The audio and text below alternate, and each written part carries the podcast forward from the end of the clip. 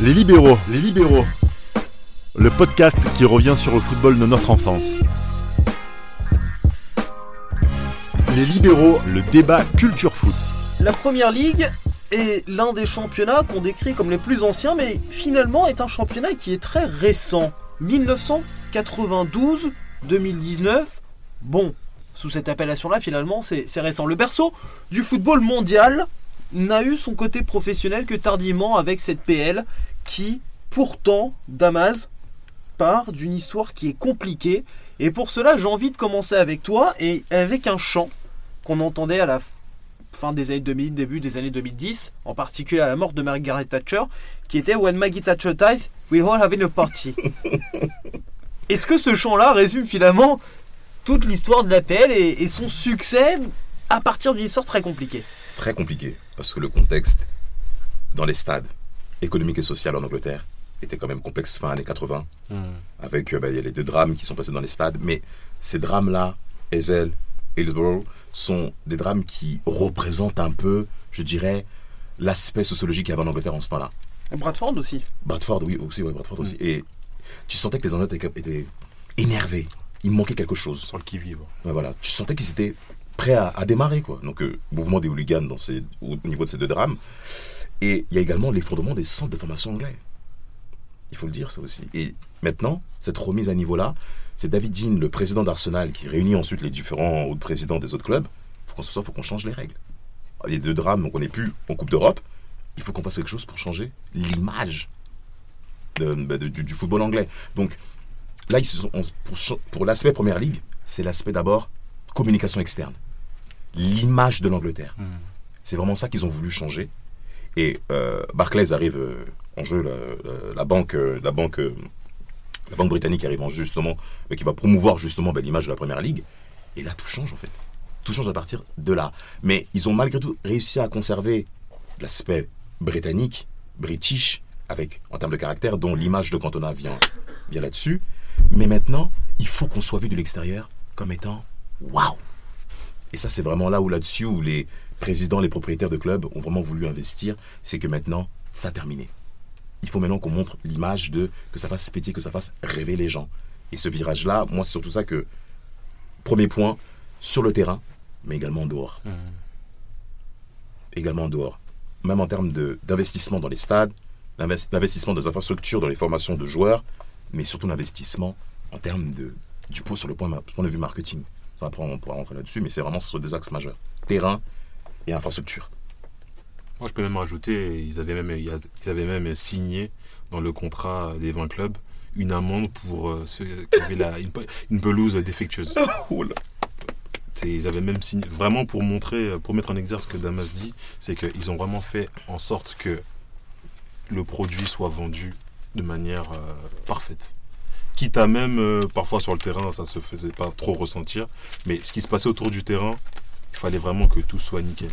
Et même au niveau, euh, la, même au niveau des supporters, euh, la sévérité sur les, les écarts qu'il y a pu avoir, Ouais. voilà, c'était ça. Ensuite, pour des fins, pour des fins marketing, pour des fins financiers, et aussi pour parce que pour rattraper le retard qu'il y avait par rapport aux clubs européens, parce que quand les Anglais reviennent en Coupe d'Europe en 91, si je ne m'abuse, il y a, il y a- dans, dans le classement UEFA, ils sont euh, dans le- Six. non, ils sont 12e, je crois. Ah, ils sont vraiment. Ouais, ils sont 12e. Et euh, il fallait vraiment Normal. que l'écart se. Ils voulaient vraiment rattraper cet écart euh, par rapport aux, aux autres voisins européens. Donc euh, voilà, moi je pense que bon, fallait vendre le produit tel quel. Donc ils ont fait euh, voilà tout ce, tout ce qui est tolé- tolérance zéro sur le racisme. Euh, comme tu as, bien, t'as bien expliqué les, le les racisme, pelouses, la proximité des stades sur le terrain aussi. On a vu aussi euh, beaucoup, de, beaucoup de stades ont été euh, aménagés pour ça. Donc euh, voilà, promouvoir le, le spectacle et, euh, et que, comment dire, rattraper l'écart aussi avec le club, avec sûr. les championnats Ah ouais. italiens, français, espagnols. Donc tout ça, tout Allemand. ça. Allemand. Allemand, oui, surtout allemand des années 90. Donc, et, ça, et ça a marché. La greffe a marché parce que euh, ce qui se passe, c'est que Première Ligue, 95, 96, 97, ben là maintenant tu commences à avoir des télévisions étrangères qui commencent vraiment à arriver de manière massive sur euh, le marché anglais. Qu'est-ce que vous présentez? D'ailleurs, même aujourd'hui, quand on regarde la première ligue, la première image qu'on voit avec le lion et le ballon, c'est impressionnant en fait. Mhm. Le lion, synonyme de royauté. On connaît l'Angleterre avec sa royauté. Et là, le lion, le ballon, la couleur, ça te donne envie. Bien sûr. Ça te donne envie. En fait, c'est pas uniquement que les clubs. C'est que derrière, il y a aussi le suivi au niveau même des plateaux TV. Des, des, des- Même les joueurs ont suivi le tempo. C'est-à-dire, il faut qu'on montre une autre image. Et ça a pris la grève de tout, de tout l'environnement du football anglais. Ouais.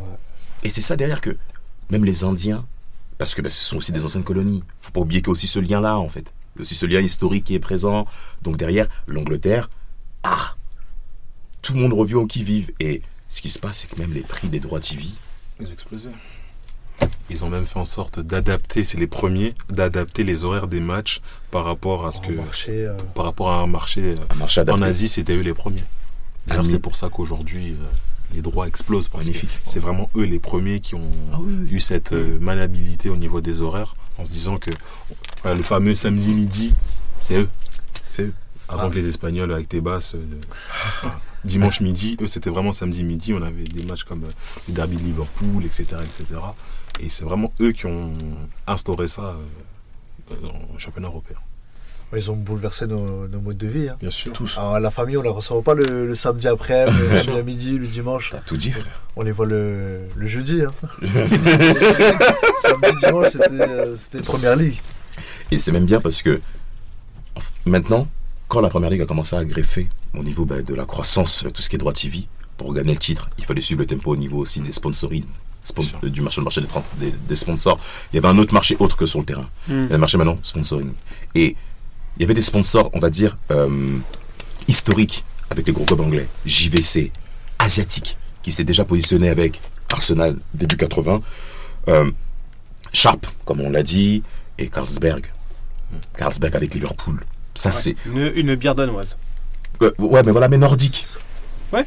Donc on peut. Donc euh, voilà. Il y a, il y a une, une certaine appartenance finalement à, à l'Angleterre derrière. Ah oui. Mais c'est vrai que il y a une explosion des, des droits télé continuelle en Angleterre. Une explosion du sponsoring, des contrats publicitaires, des contrats équipementiers. Donc, le marketing marche. Oui. L'influence aussi sur l'Europe de la Première Ligue est très importante puisque derrière, les différents championnats ont suivi, ont explosé leur marché intérieur des droits télé, mais jamais les droits télé étrangers ont été aussi chers que l'Angleterre pour ces marchés-là qui augmentent eux-mêmes leurs droits télé.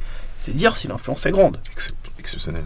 Exceptionnel. Mais c'est là où est l'importance justement de la capacité à vendre bien ton produit à l'extérieur. Hmm. C'est vrai que l'idée aussi de savoir parler anglais joue. C'est pour ça que je parle du passé colonial. On parle anglais. On apprend l'anglais dans toutes les nations euh, mondiales. C'est une langue internationale. Donc ça joue aussi. Et euh, ce qui est intéressant, c'est que ça suit même, même très loin. L'Australie, la Nouvelle-Zélande, quand on regarde les, euh, même l'attrait, même en Amérique du Sud. Et encore une fois, le marché anglais au niveau footballistique ouvre la porte aux joueurs étrangers. Donc vous devez maintenant même des têtes de gondole. Vous représentez vos nations sur la première ligue. L'Afrique du Sud, Quinton Fortune. Ça, je, on avait, vous avez vu ce documentaire avec l'Afrique du Sud par rapport au euh, euh, 98. Donc avec tout ce, tout ce, tout ce avec Leeds, hein, bien sûr. Voilà, Lucas Radebe avec Leeds. Tout ça derrière, ça joue. Donc vous devez même être content. Donc en fait, vous n'êtes pas uniquement que joueur de football ici. Vous représentez la première ligue chez vous. Bien sûr. Jusqu'au point même, bah, par exemple, on parlait de Monaco 2000. Il y avait une télévision privée mexicaine qui diffusait tous les matchs de Monaco euh, lorsque Marquez est arrivé. Donc il y a également cet aspect-là. Ambassadeur. Ah oui, Ouais. chaque jeu. Des joueurs euh, moyennement importants. Harry Kewell avec euh, l'Australie. Et ouais. Harry Kewell, mais ça, c'est, ça a été. Marc Viduka aussi. Ah, Voilà, voilà. Euh, Quelqu'un comme Park Jin-sung aussi. Ah oui. Ah, on, on voit même actuellement avec Liverpool, avec euh, Mohamed Salah. Oui. L'Egypte, euh, C'est même pas que l'Égypte, c'est même le monde arabe. C'est même le monde Salah, je te jure.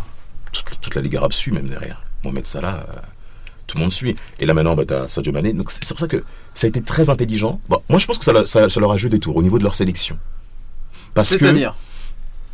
je trouve que c'est un- c'est un point important parce que les gros clubs anglais qui étaient souvent en Coupe d'Europe, bah, le côté international au niveau des joueurs, on- on- quand on regardait maintenant la sélection anglaise, il y avait les joueurs de Manchester qui étaient là, Liverpool qui était là aussi, mais la sélection anglaise était également composée de joueurs qui jouent dans des clubs de zone 2, zone 3.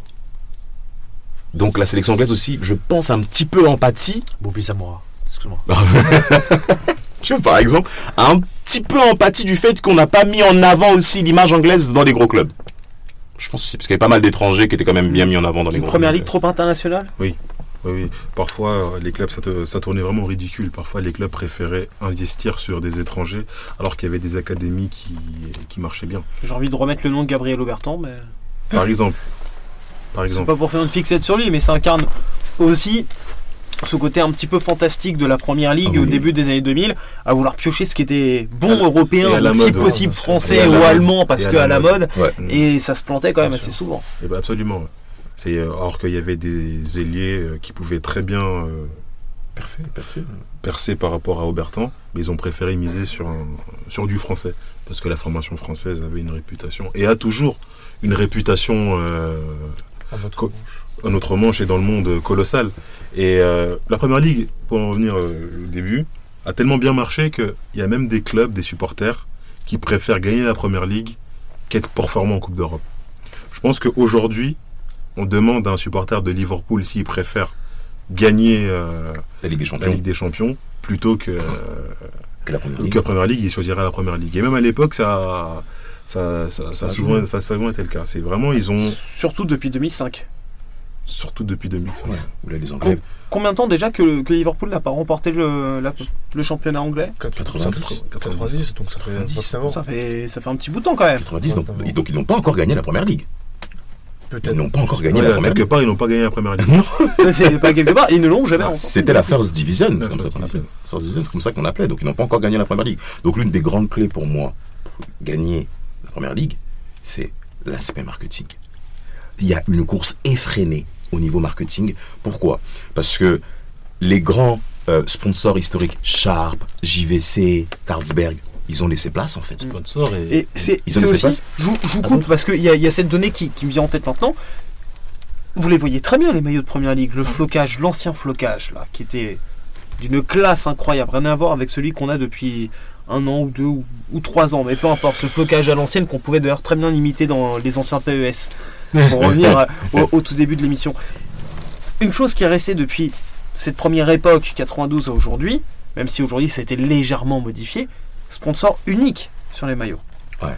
Seulement depuis un an ou deux ans qu'un sponsor peut venir en lieu et place du deuxième badge de la première ligue sur la manche gauche. Là aussi, il y a un, un intérêt fou. Garder une tunique quand même assez sobre, Mm. assez classe, respectueuse de l'institution. Il y a de la place que pour un, ça fait augmenter forcément les prix. Totalement. Totalement. Mais, mais en parlant justement des sponsors, il y a cette guerre de sponsors parce que beaucoup euh, de sociétés euh, étrangères veulent impérativement être vues en première ligue. Il y a une course effrénée. Donc là où les Anglais se sont même se sont permis de, de, de jouer de ça, on va maintenant faire des contrats courts. JVC ça fait 17 ans. Fly Emirates, euh, je crois que c'est jusqu'à 2022-2023. Euh, euh, Chevrolet avec Manchester, contrat court même de 7 ans. C'est- Ça devient, même, ça devient même des contrats de plus en plus courts à des prix colossaux. Je crois parce que même j'ai un chiffre rapport à Chevrolet, par rapport à Manchester, qui est le sponsor de chevaux de, de Manchester, 452 millions d'euros. Au Sur l'ensemble du contrat. sur l'ensemble du contrat, bien entendu, qui a signé jusqu'en 2023-2024. Et c'est, c'est- Sans compter les divers changements d'équipementier des dernières saisons. voilà, en plus. Donc, Et les, et les sponsors relatifs uniquement au kit d'entraînement. Ouais, le merchandising, il est poussé à l'extrême. c'est, quand même. c'est, c'est, c'est- Mais on, on a parlé des, euh, des sponsors, on a parlé euh, du marketing, il y, a aussi les, il y a aussi les propriétaires. Les propriétaires, euh, il y a beaucoup de milliardaires. Quand on regarde depuis, euh, depuis 20 ans la cartographie en Europe, Ouais. le championnat qui accueille le plus de propriétaires euh, en, en termes d'investissement, c'est en première ligue. Ouais. C'est en première ligue. Donc il y a aussi cet aspect-là qui est, euh, qui est, euh, qui n'est pas négligeable et qui est significatif quelque part. La gloire est seulement en PL Je vous pose la question comme ça. S'il y a autant d'investisseurs, autant d'argent qui vient sur la première ligue, c'est qu'il y a une raison derrière. C'est pas forcément le meilleur championnat par le jeu. Non Ah, Non. Non, non. Mais après Non. aussi, la Alors pourquoi investir autant dans le championnat qui est pas forcément le meilleur par le jeu à votre goût?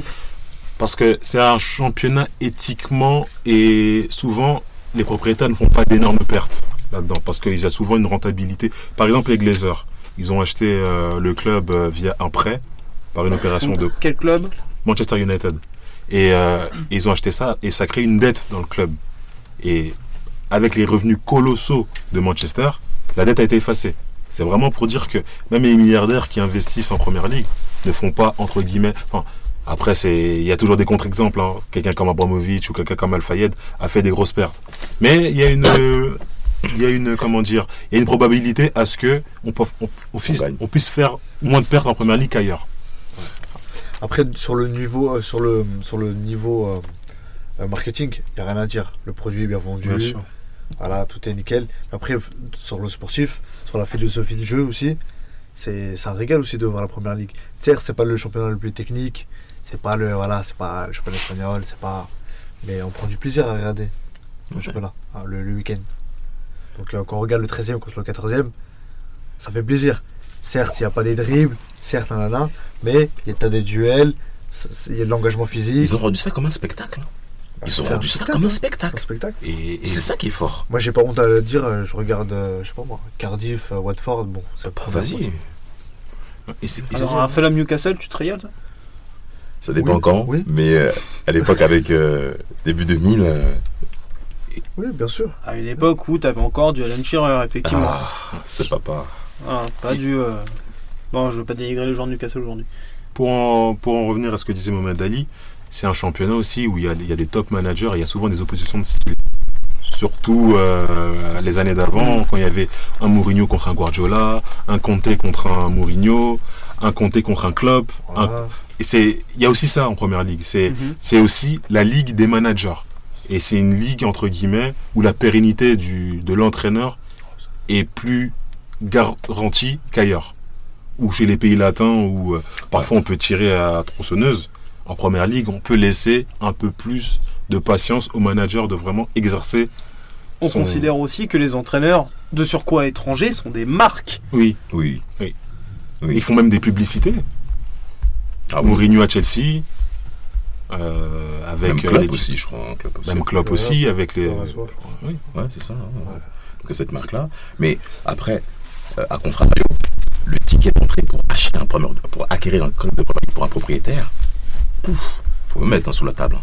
Faut le mettre sous la table. Parce que là, c'est pas uniquement. Alors là, c'est l'aspect première ligue. Mais il y a également aussi les étages inférieurs aussi. Quand on regarde les salaires qui sont versés au club, Hmm. aux joueurs, pardon, mais un mec qui est en Ligue 1, il peut même en, en Division 1, au niveau du salaire, euh, il y a cet écart-là aussi qu'il faut prendre en compte où il peut se dire je reste pour moi-même en, en- entre guillemets en division 2 anglaise que, que même, aller, même aller en Ligue 1. Bakary Sako la quitte. Mais il y a plein- il y, a plein de joueurs qui aujourd'hui Oui, oui, oui, se disent on peut aller en Ligue 1 ou en Ligue 2, Bien avoir sûr. des, salaires décents. bien sûr. Des très bonnes carrières. Il y a, il y a une Car Morgan, effectivement, a, Super a- attaquant de a- Lille. avait tenté ce, ce pari-là, et un pari qui, a, qui a fonctionné en plus hein, pour Yann Carmorgan. On a, on a un autre exemple, le joueur ne me revient pas, qui il me semble est à Brighton. Clockert. Anthony Knockert, exactement, Clockert, hein. qui, pareil, part euh, comme ça, tenter. premier- euh, qui a connu la première ligue cette année. Voilà, Les années d'avant, il était toujours. euh, Championship, League One. euh, alors que c'est quelqu'un qui peut avoir sa place à Saint-Etienne, à Rennes, euh, Facilement. facilement. hmm. Et à Marseille aussi. Ouais, mais eux- Ah, mais, eux- mais en tout cas, mais faut, faut, pas, faut pas avoir peur de dépenser en première ligue. hein. Faut pas avoir peur de dépenser. Si tu la joues courte, tu vas disparaître. Parce que l'environnement dans lequel on est t'oblige en fait à aligner. Si on revient sur l'époque libéraux qui nous concerne nous, 94-2010, euh, les- t'as des gros transferts qui sont déjà mentionnés déjà début, de, début 2000. Et euh, bah, justement, on parlait de Vérone, le 42 millions. Bah, pff, Shevchenko qui arrive après, Drogba aussi, année 2004. Tous les ans, t'avais Déco. tout, Les managers les aussi. Pardon Faut, les managers aussi. On a eu Wenger qui est arrivé, qui a apporté son quelque chose. Ouais. José Mourinho. Rafa Benitez. C'était le laboratoire des idées. Oui, Ah, mais oui, oui, oui. Mais c'était un régal Mais Ça continue aujourd'hui. ça continue aujourd'hui. ouais. Avec les Espagnols, euh, Bien sûr. les Henry, Guardiola. Et surtout qu'on pensait, justement en parlant des Espagnols, beaucoup pensaient que les Espagnols, quand ils quittent leur nation, ils allaient échouer. Bien ailleurs. sûr, voilà. bien Ils allaient se casser Mm. la figure. Bon, en Italie, ça marche. Ça, c'est- ça, ça, ça s'est avéré, puisque bon, c'est c'est assez compliqué. Mais maintenant, comme l'Angleterre aussi s'est adapté au fait que j'ouvre la porte, vous pouvez exprimer qui vous êtes. Donc allez-y, quoi. Et on voit ce qu'il en a été. Donc c'est- aussi ça, c'est-à-dire que l'Angleterre, c'est aussi le championnat international, le championnat des figures de style, le championnat des, des cultures. Et justement, la culture, c'est le stade aussi là-bas. Bien sûr. L'expérience spectateur, on, on- on terminera dessus, a quand même radicalement été modifiée depuis Maggie Thatcher. On est passé des stades qu'on appelle à l'anglaise, avec quasiment que des tribunes debout, super proches des terrains, des stades un petit peu plus aseptisés aujourd'hui, à l'image de, de ce qui se fait à, à Tottenham, moins de chants, Ouais. peut-être moins de, Manchester United, de hein. ferveur. Est-ce que c'est un peu le, point noir finalement de la première ligue, ces stades-là de, de très très haut niveau? Parce que comme tu as dit, le public a changé. On est passé sur, on a tapé sur euh, la classe au-dessus, alors qu'avant c'était plus une classe ouvrière qui avait ses défauts parce que le stade était un peu un exutoire pour eux. Et là, on passe sur une classe Mm. un peu plus euh, bobo, huppée, où il y aura un peu moins de chants et les gens vont entre guillemets, attention, je ne tape sur personne, se concentrer sur ce qui se passe sur le terrain, vraiment euh, s'intéresser entre guillemets au spectacle, alors que les euh, l'autre classe qui venait avant, c'était plus un, les hooligans, c'était plus un, un, un exutoire et un terrain euh, où il fallait s'exprimer en fait ses, ses revendications sociales. On a eu un, un- glissement culturel finalement Ah qui, a oui. per- qui a permis aussi l'émergence de la pop culture avec euh, tous les, les, les fanzines, notamment Oui. euh, celui de, Quelqu'un de, comme O- de Hurty. Oui, et quelqu'un comme Oasis, euh, le groupe Oasis à City. City. Ouais, ouais.